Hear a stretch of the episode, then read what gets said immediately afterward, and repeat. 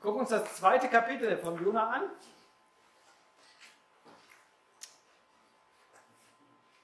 Wer will, kann sich gerne Sachen notieren, sonst lasst es einfach auf euch wirken.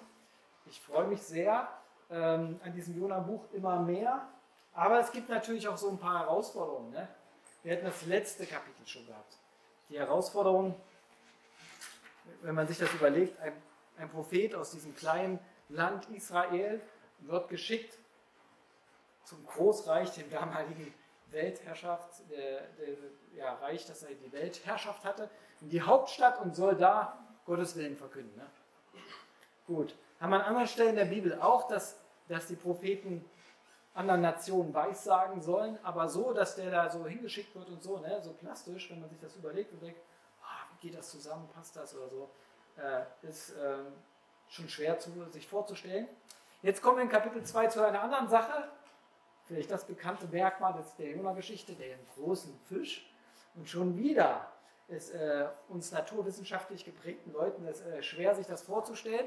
Obwohl es echt interessante Stories gibt. Wenn ihr das mal im Internet recherchiert, so, Fisch rettet Mensch, Walf rettet Mensch, gibt es kuriose äh, Stories, anscheinend sogar Videos. Aber es ist euer Job, das zu recherchieren, dann könnt ihr mal gucken, was zusammenkommt.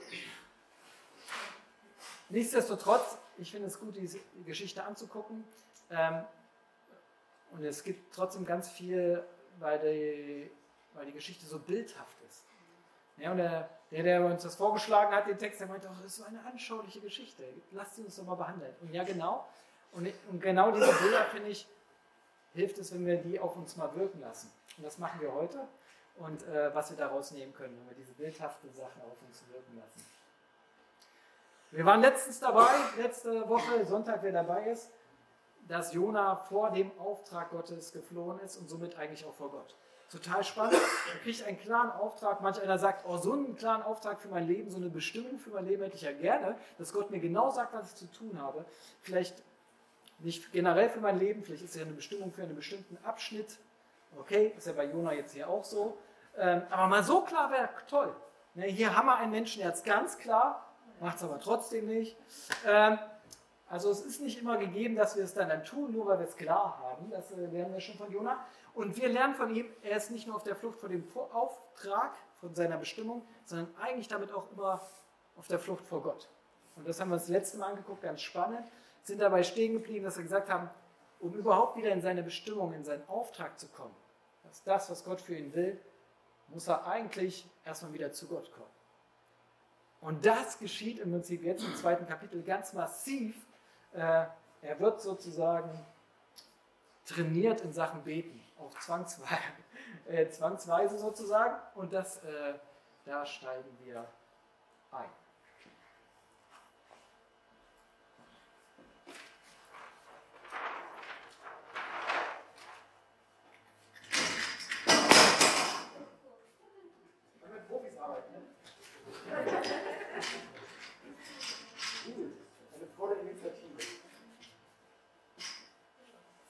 das war ein Test in Sachen, wer Initiative in dieser Gruppe? Eindeutig die Judith gewonnen.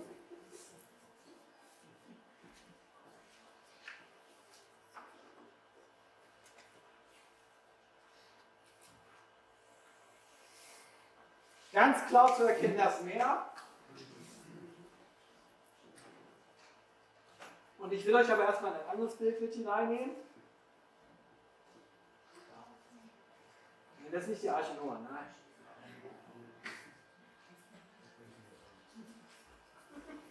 Das ist einfach ein Schiff, kann auch ein Dampfer sein, ist mir egal, so.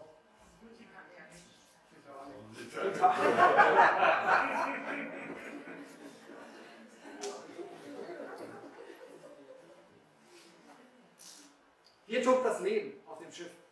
Da begegnen sich die Leute. Wenn es ein Traumfahrtschiff ist, da ist der Pool, das sind die Kinos, da sind die Salons, die Cafés, da wird gegessen, da wird gefeiert, getanzt. Ne? Da tut das Leben. Aber hier unten, das ist äh, ganz spannend, unter der Oberfläche, da befindet sich das, was den Kurs angeht. Egal, was die da oben machen, wie die sich fühlen oder so, unter der Oberfläche wird entschieden, wo die Reise hingeht. Äh, wo sich alle sogar hinbewegen in diesem Boot. Im Prinzip ist das, was wir hier schon von Jona lernen können, eine total die spannende Sache. Und die erste, die erste wichtige Sache, die wir mitnehmen können, das Entscheidende, das geschieht unter der Oberfläche. Und das muss er lernen. Also er muss erst unter die Oberfläche, um damit Gott mit ihm über die, die entscheidenden, richtungsweisenden Sachen reden kann, sozusagen. Ne? Ähm, das Entscheidende geschieht unter der Oberfläche. So verhält es sich bei einem Schiff, könnt ihr euch das gut äh, überlegen, aber ich glaube, so verhält es sich vielleicht sogar, nicht nur vielleicht, bei uns Menschen. Ähm, warum ist das so entscheidend, das da unten? Was unter der Oberfläche ist, das steuert uns. Es treibt uns sogar an. Das sind manchmal die Turbinen, die das Schiff voranbringen. Und es steuert, was den Kurs angeht. Und so ist es auch bei uns Menschen. Unter der Oberfläche ist das, was uns voranbringt, damit die Kraft gibt oder auch überhaupt den Antrieb, den Motor. Äh, und da ist aber auch das, ähm, was den Kurs angeht. Und Jona wird sozusagen von Gott unter die Oberfläche geführt und damit natürlich einmal im Bild, er kommt wirklich unter die Wasseroberfläche und gleichzeitig taucht Gott mit ihm dadurch auch in sein Inneres ein. Das habt ihr gerade gelesen. Ihr habt einen wunderschönen Blick in sein Innenleben reingeschaut. Er muss sich mit seinem Inneren auseinandersetzen und äh, kommt dabei dem auf die Schliche auch mit was. Was hat mich gerade angetrieben? Was hat dafür gesorgt, dass ich in die falsche Richtung gerannt bin? Ähm, und auch meine Kraft, meine Motive und alles, das geschieht da unter der Oberfläche. Welche Ängste, welche Sorgen haben mich beschäftigt? Oder welche Träume sind es, die mich vorantreiben und voranbringen. Ähm, es gibt auch Glaubensüberzeugungen, die, oder überhaupt generelle Überzeugungen, die unter unserer Oberfläche sind. Und äh, die sind sozusagen tief in unser Inneres geschrieben. Manchmal wissen wir es gar nicht und sie bestimmen uns. Es gibt andere Experten auf diesem Gebiet, vielleicht mehr als ich, ne, hier, nicht nur vielleicht. Und da einzutauchen sich dem auseinanderzusetzen, ist Voraussetzung für die zweite Sache, Wenn du einen Kurs verändern willst bei einem Schiff, dann muss das unter der Oberfläche geschehen. Und so ist es auch beim Menschen. Wenn du einen Kurs wirklich verändern willst, äh, und damit heißt auch deiner Bestimmung, deiner Berufung auf die Schliche kommen willst, dann wird Gott irgendwie an manchen Punkten auch eine, unter die Oberfläche bei dir wohnen. Das wird nicht nur oben geschehen. So ein bisschen da, wo das Leben tobt, ne? im Alltag nur und so hier und dann triffst du ein paar gute Entscheidungen. Ja, nee, der will runter. Tief. Muss er vielleicht sogar. Ähm, weil er wissen will, was steuert dein Leben? Warum steuert es so? Woher kommt die Kraft? Woher kommen die Überzeugungen? Um das vielleicht zu korrigieren. Und so führt er Jona unter die Oberfläche. Ich finde es ein wunderschönes Bild, wenn man darüber nachdenkt. Jona wird da runtergestürzt und im Prinzip taucht er in dem Moment auch unter seine Oberfläche und unter das oberflächliche Leben generell. Er wird in die Tiefe geführt. Und wir lesen das in dem Kapitel, was ihr schon gelesen habt, wenn ihr das gerade gefolgt habt, Kapitel 2, da merkt ihr, es geschieht tatsächlich auch was mit Jona. Dieses Gebet, wir haben jetzt eine Innenperspektive, Kapitel 2, liest sich ganz anders als das Verhalten aus Kapitel 1. Da, da ist schon was geschehen. Übrigens ist das Jona-Buch total spannend so aufgebaut. Hier, Kapitel 1 geht es um Ninive, es geht in Auftrag, du siehst nur Handlung, du weißt nichts, was der Typ denkt und macht. Kapitel 2, Gedanken, Gebete, Gefühle, Emotionen. Dann Kapitel 3 geht es wieder hoch, neuer Auftrag, Ninive, Handlung. Kapitel 4 wieder, Gott muss ans Herz von Jona. So ist das immer so aufgedacht. Und wir sind hier halt so Kapitel 2 unter der Oberfläche äh, von Jona auch und damit sein Leben. Und wir merken, der Junge, der wurde zerbrochen oder er ist gebrochen. Er, ist, er läuft jedenfalls nicht mehr davon. Und er, er stellt sich seinen Ängsten. Er hat aufgegeben, das hatten wir letztes Mal. Er hat nicht mehr gekämpft sozusagen und, uh, und nicht sein Umfeld animiert und uh, motiviert, ja bitte bringt mich da noch durch, sondern er hat gesagt, okay, ich stelle mich jetzt diesem Chaos, ich gebe es zu, ich kehre Gott nicht mehr den Rücken. Und merkt gleichzeitig, dass Gott ihn rettet und wir merken da schon in diesem Kapitel bis ans Ende des Gebetes, dass er zum Schluss sogar sagt, und jetzt Geschehe mit mir, was, was du willst. Ich bin bereit. Bis hin, dass er bereit ist und Hingabe zeigt. Also von einem, der weggerannt ist, kommt einer, der sagt, ich bin offen. Du darfst wieder reden. Also unter der Oberfläche Kursänderung, ähm, das ist das Entscheidende, lernen wir hier bei Jung. Aber noch was sehen wir hier in diesem wunderschönen. Nicht nur, dass das Entscheidende geschieht, geschieht, sondern in der Tiefe begegnet er Gott. Wir hatten das, wie gesagt, ähm, dass er das brauchte. Und wenn ihr reinschaut, ist es ja unheimlich spannend. Vers 5. Ich dachte, ich wäre von deinen Augen verstoßen. Ich würde deinen heiligen Tempel nicht mehr sehen. Er hat gedacht, jetzt ist er weg von Gott. Klar, er war auf der Flucht. Aber wenn man auf der Flucht ist, Leute, wenn du auf Flucht ist vor Gott, dann bist du aktiv. Das tut noch nicht weh. Aber in dem Moment, wo du merkst, ähm, und du merkst, ey, ich will es eigentlich nicht, und es fängt sich auseinanderzusetzen und er setzt sich damit auseinander, kommt er in die Tiefe, hat nicht mehr die Kontrolle. Wenn du im Fluchtmodus bist, hast du noch die Kontrolle. Jetzt hat er sie nicht mehr und jetzt denkt er, oh, jetzt wird Gott sagen, wie enttäuscht er ist. Er wird sich zurückziehen. Ich bin, ich bin jetzt den Chaosmächten ausgeliefert. Ich werde sterben. Ich werde Gott nicht mehr sehen. Ich werde seinen Tempel nicht mehr sehen. Ich gebe das Leben auf. Und er merkt auf einmal, er spürt jetzt Gottes Ferne. Und das Verrückte ist, aber sie ist gar nicht da. Aber dafür, also er, er, jetzt trifft ihn erst die Angst der Gottesferne, das lernen wir. Jetzt merkt er, oh, ich war die ganze Zeit weg.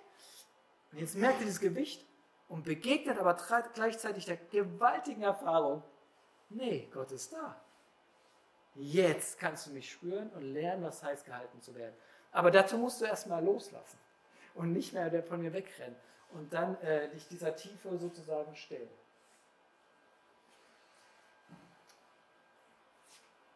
Vers 7 heißt es, und ich sank hinunter zu der Berge Gründen.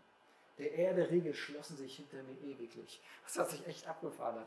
Ich denke da so an Tiefseegräben. Aber der konnte ja nicht rausgucken. Okay, ähm, aber trotzdem, ich glaube, es ist ein wunderschönes Bild. Also, wir haben das in Kapitel 1 schon gelesen. Diese Worte hinab. Er singt. Das ist ein Motiv, das sich durchzieht bis zu diesem Punkt. Er geht hinab nach Jaffo. Er geht hinab ins Schiff. Er wird ins Meer geworfen. Und jetzt sinkt er dann noch tiefer. Also es ist eine, bis hier, bis zu diesem Punkt, ist es eine Abwärtsbewegung des Jonah. Und er drückt es ja sogar so aus. Ich bin hinuntergesunken, Leute. Ich habe meinen Abgründen meiner Seele in die Augen gesehen. Ich habe aber auch zugegeben, was um mich herum gerade alles dumm läuft, dem Chaos. Ich habe nicht mehr gesagt, das hat nichts mit mir zu tun, ich bin nicht schuld, sondern ich habe gesagt, ja, dieser Sturm tobt wegen mir. Ich stelle mich dem und ab dem Moment fängt er an zu singen. Eigentlich war er die ganze Zeit schon auf Abfahrtsbewegung, aber jetzt stellt er sich dem und es fühlt sich furchtbar an und doch merkt er, hier, hier in der Tiefe begegne ich Gott. Dort im Tiefen, im Dunkeln, hat er den Tod vor Augen und lernt gleichzeitig, genau hier begegnet mir Gott. Ich finde, das ist so eine Ermutigung, diesen Typ vor Augen zu halten für alle Leute, die mit Abgründen, mit Untiefen in ihrem Leben zu ringen haben, mit Dunkelheit. Weil wir wollen sie ja nicht sehen, wir wollen sie weghaben, wir werden sie ignorieren, wir werden sie schönreden, wir werden sie verteidigen. Aber in dem Moment, wo wir es nicht mehr tun, fühlt sich das wie Sterben an. Aber am Ende dürfen wir erfahren, jetzt, sagt Gott, ja, endlich tust du es. Und jetzt wirst du erfahren, dass ich dich halte. Und du wirst wirklich Gott begegnen. Abgefahren, oder? Dass der uns das ermutigt, dieses Buch sozusagen. Die sagen, ja. Die ganze Zeit ist er vor dieser Situation geflohen. Und jetzt merkt er es. Und gleich dem Vers drauf, Vers 8 heißt es, und als meine Seele in mir verzagte, gedachte ich an den Herrn. Und mein Gebet kam zu dir in deinen heiligen Tempel. Ich dachte, hat er die Vorstellung, mein Gebet ist dann durch die Welt geflogen, bis nach Jerusalem, ab in den Tempel und so. Und sagte ich, nee, vielleicht meint er viel mehr. Und auf einmal wurde dieser Fisch, diese Dunkelheit, zum Tempel, zur Gegenwart Gottes. Auf einmal, mitten in der Tiefe, merke ich, hier ist Tempel. Wenn du den Mut hast, in die Tiefe zu gehen, und deine Tiefe in Verbindung mit Gott zu bringen, nämlich anfängst darüber zu reden mit Gott, dann wirst du eine erstaunliche Erfahrung machen, dass er dich hält. Und dass da, wo du bist, auf einmal Tempel ist, Gegenwart Gottes. Und das kann der finsterste Ort sein. Auf einmal wird es da Licht. Auf einmal ist da Gegenwart Gottes. Es kann die einsamste Gegend sein, verlassen von allen Menschen. Auf einmal ist da Heiligtum. Deswegen in der Tiefe, da begegne ich Gott. Deswegen will er uns in die Tiefe führen. Und das Bild, das bewegt mich hier sehr. Weil dazu braucht es ja auch was, in die Tiefe zu gehen. Wir wollen ja am Leben teilhaben. Umso jünger, umso mehr. Manchmal später zieht man sich auch gerne mal aus dem Leben und Halligallee zurück oder so, aber dann bestimmt das Leben ein. Und Gott will aber, dass wir in die Tiefe gehen. Er sagt, hey, das Entscheidende ist, was in dir ist, in den Tiefen. Und auch das, was du vielleicht versteckt hältst vor dir und anderen. Sich in die Untiefen stellen, da begegnest du Gott und da wird aus deiner Dunkelheit Tempel, Gegenwart Gottes. Übrigens, der war da drei Tage. Gut. Also manchmal macht das Gott auch ein bisschen länger. Manchmal braucht es vielleicht auch ein bisschen länger Zeit, sich den Untiefen zu stellen. Das geht nicht wie, ich habe jetzt eine Viertelstunde Zeit, okay, gucken wir mal in mein Herz, Gott. Nee, manchmal braucht es eine Auszeit zu.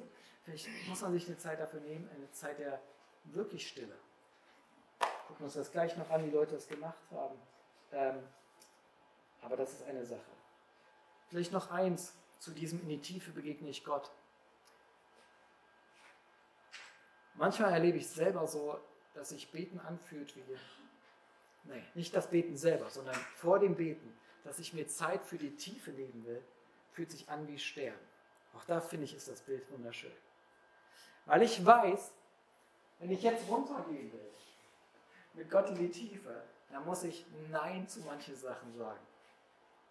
Da muss ich den Alltag unterbrechen. Da muss ich zu Menschen Nein sagen, zu vielen wichtigen Aufgaben Nein sagen, zu vielen Sachen, die ich gerne erleben will, Nein sagen. Und das fühlt sich manchmal an wie Sterben. Entschuldigung, ich bin Pfarrer, ne? aber es ist trotzdem nicht mir in die Wege gelegt, dass ich sage, oh ja, ich verbringe gerne drei Stunden. Also das Beten selber ist dann, wie gesagt, Leben. Aber davor fühlt es sich manchmal an wie Sterben. Wenn du denkst, oh, das habe ich nicht, das, das passt bei mir nicht rein, das geht nicht. Also, sorry, wo soll ich mir das hernehmen, Gott?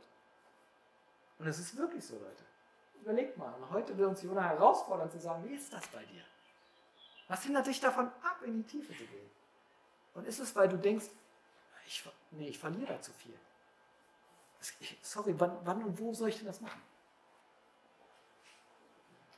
Weil du sagst dem Aktiven, dem Begegnen und den Erwartungen auch der anderen ab und das tut weh. Um in die Tiefe einzutauchen, lässt du vieles sein. Du lässt dich selber los. Aber nur da begegnest du Gott wie sonst nirgendwo. Nirgendwo. In keiner großen Wundererfahrung begegnest du so wie ihm in der, in der Tiefe.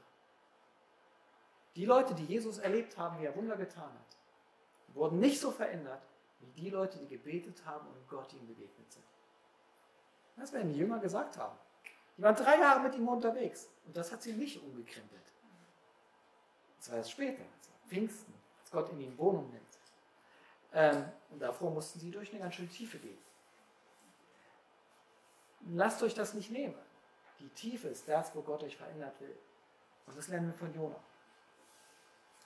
Bin ich bereit, bereit, diesen Preis zu zahlen, mit Gott in die Tiefe zu gehen? Wäre er der Tiefe ausgewichen, wäre er Gott nicht begegnet und hätte noch was Wundersames nicht erlebt. Ah ja, untiefen Stellen habe ich hier. Okay, habe ich eben gesagt, und die Untiefen mit Gott in, ins Gebet bringen. Also, in der Tiefe erfahre ich Rettung. Das ist ein wunderschönes Bild. Er sinkt da hinab. Jetzt haben wir hier das Bild, da können wir das erweitern sozusagen. Er sinkt in die Tiefe. Und dann heißt es, Gott sandte einen Wal, einen Fisch vielmehr, und dann schnappt er den und äh, genau, Rettung auf kuriose Art und Weise. Mitten im Chaos, in dem Grausigen, in der Tiefe, in der Gottferne sozusagen, die er erspürt, muss er, oder macht er die Erfahrung, Gott kümmert sich ihn, er hält ihn und er schafft, wie in diesem Chaos, Ne? Also Meer tobt und dit, dit. er sinkt da runter, Schlingpflanzen, Tod, Dunkelheit. Schafft er auf einmal einen, einen Ruheort. Weil das ist der Fisch. Ein, ein sicherer Ort, ein Safe House. Ähm, ich liebe das an dieser Stelle, weil, weil Jesus ja genau an dieser Sache Bezug nimmt.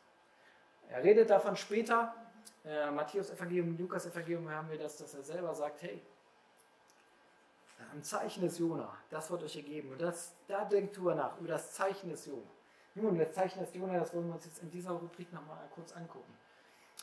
Er sagt nämlich genauso, wie der drei Tage und drei Nächte im Bauch war, so muss der Menschensohn, Jesus selber drei Tage, drei Nächte runter. Dann sagen wir, das stimmt da nicht ganz. Warte mal, das war doch Karfreitag und Sonntag. Jesus, hast du da was durcheinander gebracht? Ähm, da kurzer Einschub. Drei Tage im hebräischen Denken ist das nicht so volle 72 Stunden, ne? ja, sondern es ist mehr, jeden Tag, der angeschnitten wird, gehört zu den Tagen. Also Freitag, Samstag, Sonntag, drei Tage werden berührt, drei Tage. Fertig. Genau. Und so war es auch hier bei Jona wahrscheinlich, also ne, muss man nicht davon ausgehen, oh, stand einer mit der Uhr, 72 Stunden und dann zack, wurde ausgespuckt. Sondern es geht einfach nur so um generell drei Tage berührt. Aber ich finde es spannend, dass Jesus selber sagt, hier, darum geht es mir, da guckt mich an, da lernt ihr was über das Evangelium. Genauso muss der Menschensohn, muss Jesus, muss der Sohn Gottes sterben in die Tiefe und wird nach drei Tagen auferstehen. Und daraus will ich Folgendes mitnehmen, Leute. Zum Zeichen des Jona. Zum einen, dass genau in dieser Tiefe, dass wir da Rettung erfahren, dass Gott uns hält und rettet und verändert. Ähm, und ich will lernen, aus dem Evangelium zu beten. Ich will lernen, aus dem Evangelium heraus zu beten. Also wenn du dich in die Tiefen begibst, dann ist es gut, um Jesus zu wissen. Aus folgendem Grund. Einmal, es gibt dir Hoffnung.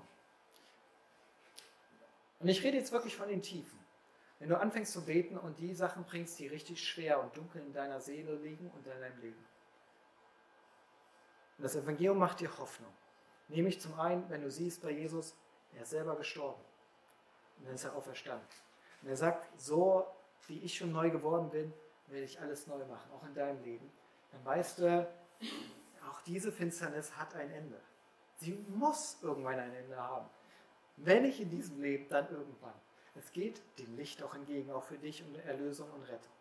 Und das hilft uns überhaupt, manche Dunkelheit überhaupt anzuschauen. Wenn du denkst, es wird kein Ende geben für diese Dunkelheit, dann wirst du dich dieser Dunkelheit nicht nähern. Dann wirst du sie nicht antasten.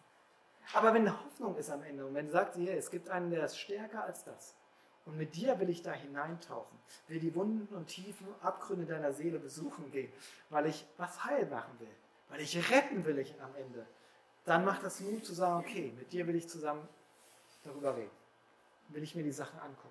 Und weiß, am Ende wird es gut gehen. Und noch mehr.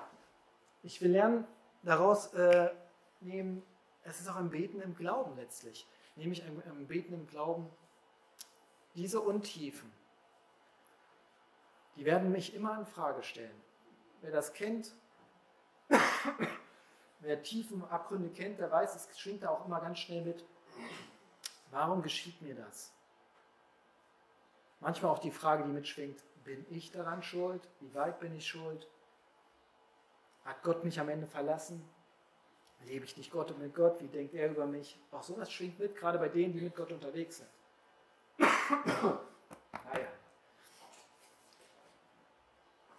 Und im Evangelium beten lernen heißt, nee, das ist schon entschieden, Leute. Er sagt, hey, das ist alles geschehen am Kreuz. Da hat er gerichtet. Da, ist Gericht gesprochen worden. Da ist Versöhnung geschehen worden. Dann ist diese Frage geklärt. Also wenn ich die, meine eigenen Untiefen mit Jesus betrachte, dann wird er mir immer sagen, sozusagen, das große Fragezeichen Gottes von deiner Seite, das ist nicht mehr, sondern in all dem kann ich gewiss sein, Gott ist mit mir. Und in dem Moment habe ich alles, was ich brauche, weil ich ihn habe. Versteht ihr? Und das nimmt diesen Druck, das nimmt den, den Angriffscharakter. Es nimmt mir sozusagen die Frage, ob das gerade Gericht Gottes an mir ist. Weil das ist es nicht mehr, weil er sagt, nee, das wurde schon vollzogen, nämlich am Kreuz. Und darüber musst du nicht mehr denken. Manche Dunkelheit in deinem Leben fühlt sich 5000 Mal schlimmer an, wenn du denkst, jetzt ist Gott gegenüber von mir. Und ich muss mich ihm verteidigen. Und ich muss jetzt irgendwie gerade stehen. Und Evangelium beten lernen, sozusagen in diesem Fisch, in Christus sozusagen, das ist nämlich unser Fisch, da hineinzubegeben und zu sagen, oh, dann mag die Dunkelheit noch so groß sein, aber eins weiß ich, er ist mit mir, er ist für mich und es ist kein Gegenüber. Er ist mit mir. Er ist hier an dieser Stelle an meiner Seite. Es gibt keine Verurteilung für die, keine Verurteilung für die mehr, die in Christus Jesus sind. Keine Verdammnis, kein Gericht. Ich finde, es ist eine wichtige Sache, das zu lernen. Es macht uns Mut, in die Tiefen zu gehen, aber es hilft uns auch überhaupt zu merken, oh, ich werde gerettet in die Tiefen. Es gibt Rettung in die Tiefen. Er sagt, hey, mit Jesus kann ich nicht so viel anfangen. Oder auch den, der das fragt. Eine Frage an dieser Stelle, was, was ist dein Fisch? Was ist dein Wahl in deinem Leben, wo du sagst, der gibt mir Rettung in den Dunkelheiten meines Lebens? Oder ist das wirklich Jesus bei mir? Oder ist eigentlich Mama und Papa? Okay, bei manchen ist es dann schon schwieriger, aber ja, wie ist das? Oder ein guter Freund als erstes ist ja auch gut. Ist alles wichtig.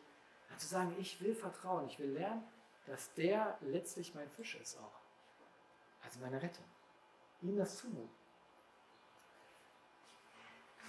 Wer ist da dein Fisch, der dich rettet, wer dir Sicherheit gibt in dem Chaos, damit du in die Tiefe gehen kannst, damit du dich den Untiefen deiner Seele stellen kannst? Genau. Soweit ein paar theoretische Reflexionen über dieses Bild des in die Tiefe Sinkens und da Gott zu begegnen und dann auch Rettung zu erfahren in der Begegnung mit Gott. Darüber lohnt sich schon viel nachzudenken. Und wenn ihr dieses Bild mitnehmt, darüber nachdenkt, ist es schon total spannend. Stellt euch den Jona vor, der wie in einer Blase sicher gehalten ist im Chaos. Jesus sagt, Mann, das das Zeichen, denkt darüber nach. Ich schaffe für euch diese Blase, indem ich auch drei Tage in die Dunkelheit gehe und dann wieder auferstehe. Und wer in mir ist, Leute, der weiß, Gott ist mit mir. Der kann direkt Gott begegnen. Und der wird Kursänderung erfahren. In der Begegnung mit mir. Und er wird Rettung erfahren in mir. Denn in mir ist das Heil. Gut, soweit.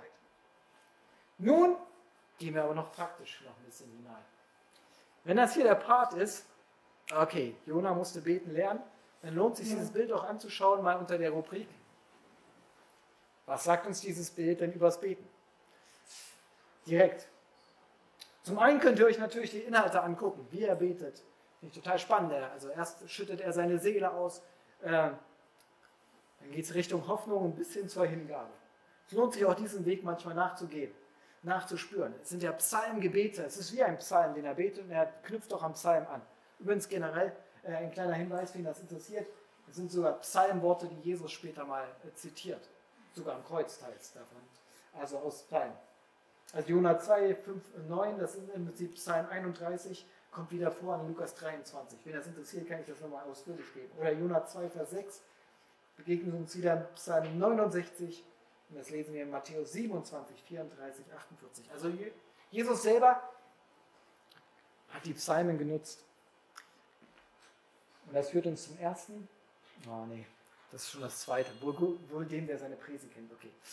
Das erste, was ich mit euch durchmachen will, müsst ihr jetzt noch kurz warten, das Bild mal zu meditieren.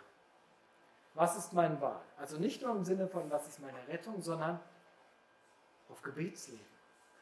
Was ist in der Wahl bei mir im Alltag? Und jetzt steht, was ist mein Wahl?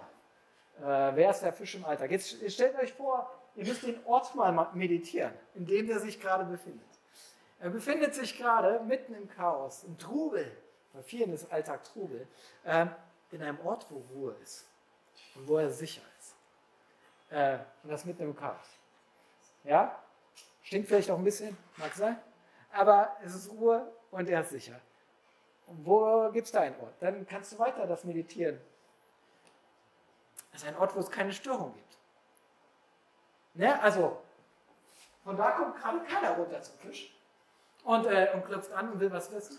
Und er ist auch nicht abgelenkt und in der Versuchung, gerade mal sich an seinen Rechner setzen und weiterzuschaffen. Kann er nicht. Ne? Also er hat sich selber rausgenommen, von den Erwartungen der anderen abgeschirmt und er, er selber kommt aber auch nicht ran. Also er hat selber sich eine Schranke gesetzt, also jetzt bin ich hier an einem sicheren Ort sozusagen vor dem Trubel. Ähm, das ist ein wunderschönes Bild. Wir wissen von Jesus, dass er es selber so gemacht hat. Er ist manchmal einfach weggegangen, morgens zum Beten. Manche haben ihn sogar seine engsten Freunde gefragt, hey, wo warst denn du? Ich war halt weg. Und dann ist er gerne auf einen Berg gegangen. Ja, also die Pfälzer, ein bisschen was vom Berg kennt ihr ja. Auf der flachen Ebene ist das schwer. Wenn du ganz oben auf dem Berg bist, wenn dir dann einfällt, Mist, ich wollte ja noch hier das und das einkaufen, das kannst du mal nicht eben dann machen. Dann musst du erst wieder runtergehen. Also du hast dich rausgenommen, du hast sozusagen ein, eine Hürde reingelegt. Ne? Natürlich betest du ganz kurz in der, in der Bahn, was auch cool ist, ne? mit deinem Handy in der Hand und so. Ne? Dann geht es gleich wieder los.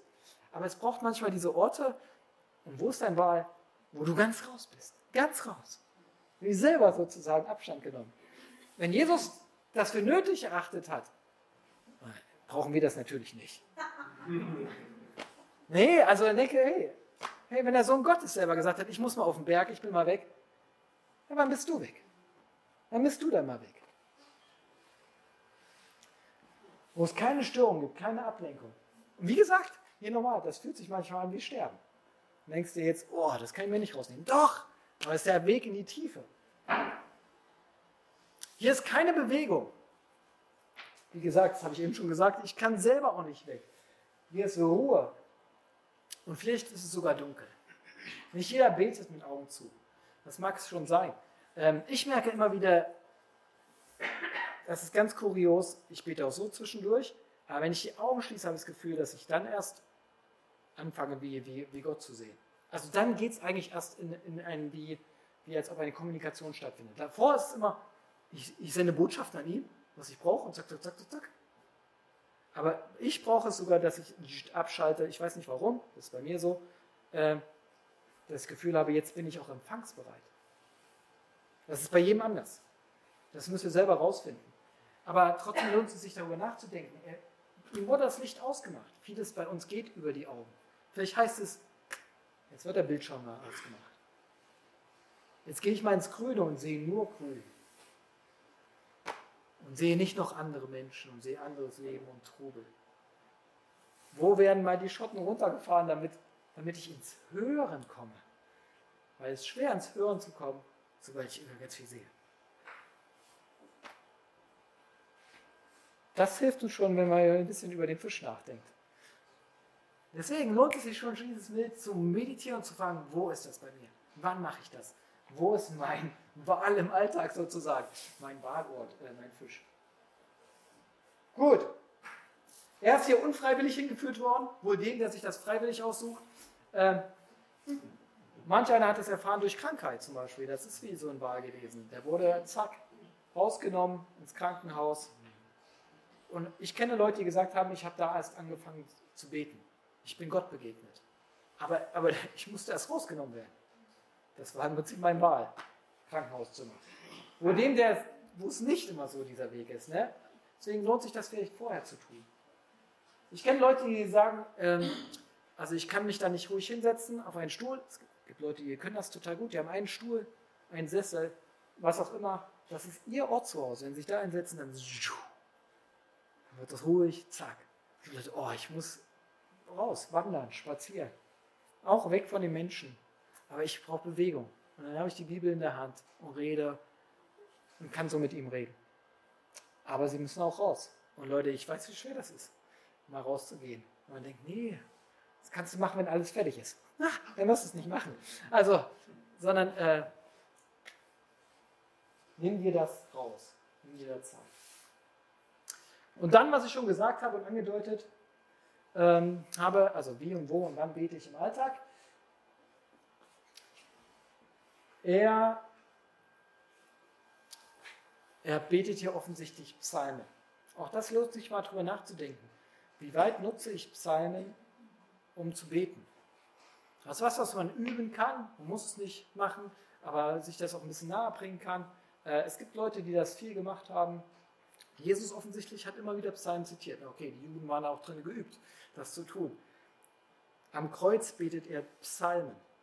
Also wo ihm die Worte sonst schwer fallen, auch eigene Worte zu fallen. In Leitsituationen betet er andere Worte, uralte Worte. Ähm, das ist nicht nur dumm. Manchmal braucht man den Weg über fremden Worte, weil einem diese eigenen Worte fehlen, um in die Gegenwart Gottes zu gehen. Manchmal kann das helfen. Deswegen, wie macht ihr das? Habt ihr einen Zugang zu dem Psalm oder nicht? Vielleicht ist das eine Möglichkeit, äh, das mal drüber nachzudenken gleich. Ihr habt noch gleich die Möglichkeit zu denken. Und äh, um euch ein paar Sachen vorzustellen, jetzt kommt praktische Power. Ich hoffe, ihr haltet durch. Ähm, ein paar Ideen und Anregungen. Ein uraltes Buch, was man kaum noch verwendet in Zeiten des Beamers, ist das Gesangbuch. Ja. Und, äh, ähm, und das Gesangbuch kennt das. Wer da hinten mal reingeguckt hat, der weiß, äh, da gibt es ein, ähm, da gibt es sowas, wo es Andachten für morgen und Abend gibt. Und ich habe da mein, für mich das mal, in einer bestimmten Zeit hatte ich das mal angefangen, habe ich da so eine Abendandacht draus entworfen, habe mir das selber angepasst und eine Morgenandacht. Und das sieht in etwa so aus. Hier sieht er jetzt am Morgen. Habe mir das selber so rausgeschrieben. Und äh, da sieht ja auch eine Rubrik, dass da immer Psalmen sind. Und da kann man dann jeden Tag immer einen anderen Psalm nehmen. Und dann fangen wir wieder von vorne an. Das sind Psalmen, die gut zu dem Morgen passen. Und dann gibt es das, glaube ich, hier nochmal, zack, für den Abend. Ähm, hier habe ich mir dann Gebet von Bonhoeffer reingenommen noch. Und äh, Luthers Abendsegen und Morgensegen sind recht ähnlich. Das ist auch da in dem Gesangbuch drin. Ähm, ich habe mir das dann einlaminiert und habe das hier in mein, als Lesezeichen dann drin sozusagen. Und dann kann man das immer machen. Für Leute, die gerne eine Morgen- oder eine Abendandacht nutzen wollen und dahin. Man kann sich das selber angucken. Wer Lust hat und sagt, oh, ich will mir das mal angucken, wie das aussieht, äh, habe ich das hier ausgedruckt, kann sich ein Zettel rausnehmen. Ja, diese professionellen Zettel liegen aus, könnt ihr euch gleich angucken. Ich bitte darum, den letzten Zettel bitte liegen lassen, tut mir leid, also es sind nicht so viele da, ne? ich für jeden einzelnen. Einen Zettel liegen lassen, dass man wenigstens sich noch ein Foto machen kann oder so, beziehungsweise ihr könnt es dann zu Hause äh, angucken. Als Datei kann ich es jedem von euch schicken. Dann braucht ihr euch die Arbeit nicht nochmal selber machen. Dann aus dem Buch Beten von Timothy Keller. Da habe ich auch einiges gelernt. Der hat hinten ganz praktische Anleitungen und ich wollte euch noch ein paar dazu zeigen. Auch das habe ich mal angefangen. Oder wo steht das hier auch? Ich mir auch als Lesezeichen gebastelt. Eins davon. Ähm, ihr müsst es gar nicht ins Detail durchlesen. Äh, Im Prinzip gibt es immer hier schon Anregungen, äh, Fragen zu einem Text. Er ist sehr davon überzeugt, also Zugang beten mit der Bibel in der Hand sozusagen. Also er sagt, ich mache mir immer bewusst, Gott ist da. So ist eigentlich immer der Aufbau. Dann gibt es ein paar Fragen zum Text. Hier sind sie orientiert an, an Georg Müllers, äh, Waisenhausgründer Georg Müller, äh, Gebetsleben. Und äh, gibt es also Reflexionsfragen und dann ein Gebet. Und das baut eigentlich immer aus den Reflexionsfragen auf. Also das, was ich entdeckt habe anhand der Fragen, bringe ich ins Gebet. Bekennen, danken, Fürbitte, bitte. Genau. Das ist so eine klassische Sache. Und er hat gesagt, das hier hat es mal zusammengefasst für 15 Minuten. Er hat das so eingeschätzt für 15 Minuten selber sowas entworfen. Wieder bewusst machen vor Gott treten, Meditation des Bibeltextes. Hier ist die Besonderheit, er sagt immer, er empfiehlt, eine Wahrheit rauszunehmen. Also, was für eine Wahrheit nehme ich mit in den Alltag? Also ich konzentriere mich, formuliere es in einem Satz für mich, was, weil das bleibt hängen, ne, wenn man nur liest und so, sondern sagt, was trifft mich und warum? Und das nehme ich mit ins Gebet. Also das äh, leitet mich dann an, entweder zu bekennen etwas oder für was zu danken oder um was zu bitten. Kann übergehen in ein freies Gebet und dann wieder Kontemplation. Ich staune nochmal über Gott, ich schaue Gott an und dann gehe ich in den Alltag. Das gibt es auch ausführlicher da in dem Buch, habe ich aber so angepasst, mal rausgeschrieben. Äh, in 25 Minuten. Ähm, ist ein bisschen länger, werden wir durchgehen. Hier seht ihr die Psalmen auch wieder auftauchen. Seht ihr? Genau. Da hat man ein Psalmgebet vorne noch dran. Dann Bibeltext lesen, Gebet. Und Schluss. Wieder einen Augenblick Gottes Gegenwart genießen. Und das gibt es auch als Abendgebet. Ah, viel Stoff. Ich habe euch nur hier ganz klein mitgebracht. Einmal von Georg Müller das kleine und das von Timothy Keller. Das ist nicht schön ausgeschnitten, weil ich es vergessen habe muss jetzt schön, wer es also mitnehmen will, muss ich es schön ausschneiden. Auch da das letzte Exemplar bitte liegen lassen. Ansonsten nehmen wir uns jetzt Zeit. Das ist jetzt die Herausforderung an euch. Ähm, 20 Minuten würde ich sagen, ab dem Moment, wo ich lossage. Gönnt euch das mal 20 Minuten Stille, ist nicht viel. Jeder setzt sich hier oder draußen hin ähm, und reflektiert folgende Fragen. Ich habe sie vergessen auszudrucken, ich gebe es ja nicht zu. Mir vorne ist mir eingefallen, habe aber keinen Drucker dabei. Äh, habe alles Mögliche ausgedruckt, aber das nicht. Macht euch einfach ein Foto, genau, und zeigt mir, äh, Smartphones ist gut oder dokumentiert das.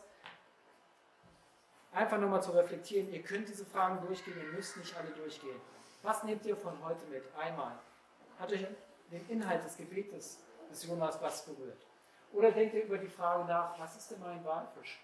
Wenn ihr dieses Bild des Wals da unten im Dunkel, ein rettender Ort, abgeschieden, ruhig, von allem, was, was ist das? Ja, was ist das in meinem Alltag? Dem nachzukommen und mit Gott darüber zu reden. Oder darüber nachzudenken, was sind meine Untiefen? Was sind die Tiefen in meinem Leben? Und wie kann ich sie lernen, Gott zu bringen? Wie kann ich mit ihm in die Tiefe gehen? Ähm, wie will ich mit Gott zusammen meinen Alltag gestalten? Gibt es dazu was loszulassen, was sich anfühlt wie Sterben? Also, oh, das wird anstrengend. Aber das wird mich was kosten, aber bin ich bereit, diesen Preis zu zahlen? Was wäre das? Oder vielleicht einfach der Gedanke, Psalm. Und das mit dem Psalm finde ich spannend. Jona betet sie, Jesus betet sie. Äh, was könnte mir helfen, den Psalm näher zu kommen? Soweit mal so ein paar Anregungen. Ihr könnt natürlich auch einfach euch losmachen davon und auch so einen Text nehmen, die Zeit mit dem Herrn verbringen. Wir treffen uns wieder um fünf nach halb hier. Ah, ich habe noch was vergessen. Wenn ihr rausgeht oder wenn ihr, bevor ihr das macht, kommt ihr noch hier vorbei und greift einmal in die Tüte und zieht eine Nummer. Wir treffen uns danach nämlich in kleinen Gruppen und diese Nummer entscheidet dann, welche kleine Gruppe ihr nehmt. Ja? Aber nee, vielleicht machen wir das anders. Wir machen das folgendermaßen. Ihr geht und kommt dann wieder pünktlich fünf nach halb und zieht im Eingang dann diese Nummer und dann können sich die Gruppen gleich zusammenfinden und dann überlegen, wo sie hingehen. Das ist besser. Aber dass ihr schon wisst, jetzt eine Zeit der Stille für euch und dann vertiefen wir das nochmal in kleineren Gruppen. Dazu treffen wir uns fünf nach halb hier drinnen wieder und dann zieht ihr eine Nummer. Gut? Auf wie geht's? 11.35 Uhr wieder hier.